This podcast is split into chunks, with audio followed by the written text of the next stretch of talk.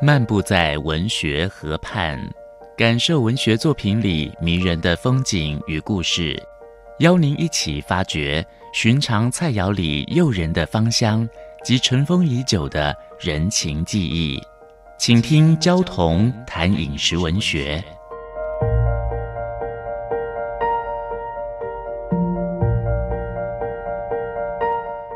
大家好，我是焦桐。现在跟大家分享的是释迦。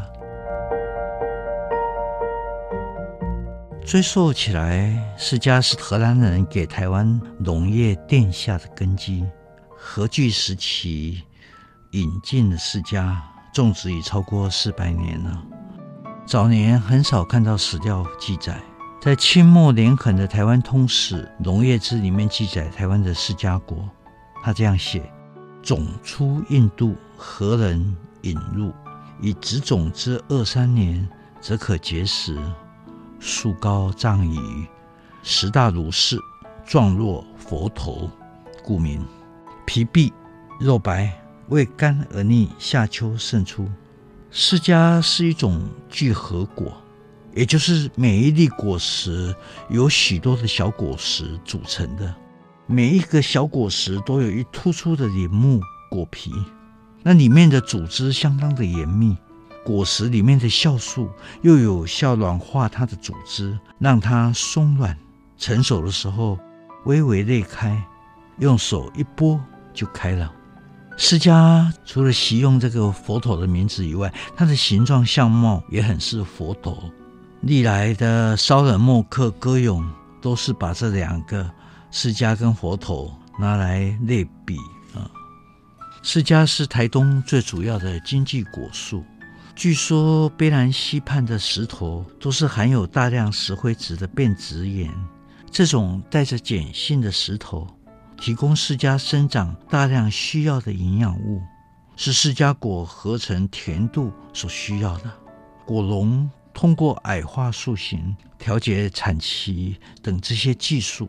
让果形变大，供果期变长，台湾人的生活才逐渐有了美味。释迦原产在热带美洲，又称番荔枝、番鬼荔枝、佛头果、亚大果子、林芹、洋菠萝、假菠萝、麦罗陀等等，会有番字，当然是因为它从番邦过来的。像新住民一样适应了台湾，并且变成台湾的特产。